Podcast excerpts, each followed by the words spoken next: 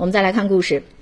二零一三年呢，马翠呀在饭局上认识了一个自称是一九八二年出生的李某。这个李某啊比马翠大四岁，自称呢是商洛人，而且呢自己是名牌大学毕业哈。之前从商，但因为啊查出了一些问题，所以呢就下海了。而且呢在商洛呀还有个矿山。李某呢给马翠看过一份两千一百万元的矿山转让资料，说呢只要矿的问题解决了，这个钱呢哎就到手了。后来呢两个人是越来越熟。这个李某啊，就隔三差五的问这个马翠呢要点小钱儿，他呢也没当回事儿。转眼呢就到了二零一六年，这个马翠的女儿啊，马上眼看着就要上小学了。但是呢，因为她和自己的丈夫都是汉中的户口，所以孩子呢无法在西安入学。这夫妻两个人呢就商量说，在这个西安的城西附近找一找学校。这个时候呢，李某就跟他说了，哎，自己有熟人啊，这个神通广大，可以花钱呢少进入到东郊的一所小学。从那个时候起啊，李某就开始找马翠要钱，变得频繁了。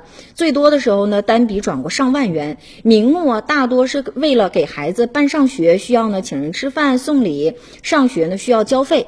二零一六年的时候呢，李某啊就称说呢，先给马翠的女儿联系了一所小学，送礼打点呢要花费两千元。马翠呢从外地赶到西安送了钱，最后呢李某以私立学校为由就告吹了，改变口风说进城东的另一所小学。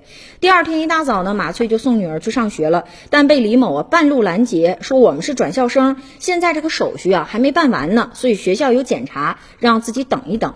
当天回家之后呢，丈夫就问起孩子上学的事儿啊。她知道哈自己的丈夫性格比较暴躁，马翠就下意识的打圆场说啊都解决了，都解决了。这个丈夫呢就信以为真了，于是啊她就每天早晨带着孩子出门，跟老公说呢去送娃上学，其实根本就没学可上。孩子呢在公园玩，她就在一旁联系这个李某，问他呢事情什么时候才能够给解决。这个李某啊每天都跟他说啊快了快了，下周明天保证解决。但是呢最终纸是包不住火的哈，终于是东窗事发了。其实被骗的呢也不仅仅是马某，还有很多个家庭也被骗了。那目前呢李某已经被警方控制了，警方呢也正在进行调查。要知道的是，学校啊是一个社会性的群体，孩子应该怎么样去融入这个学校的社会群体？怎么样在这样的环境当中适应和追赶，是目前最应该关注的问题了。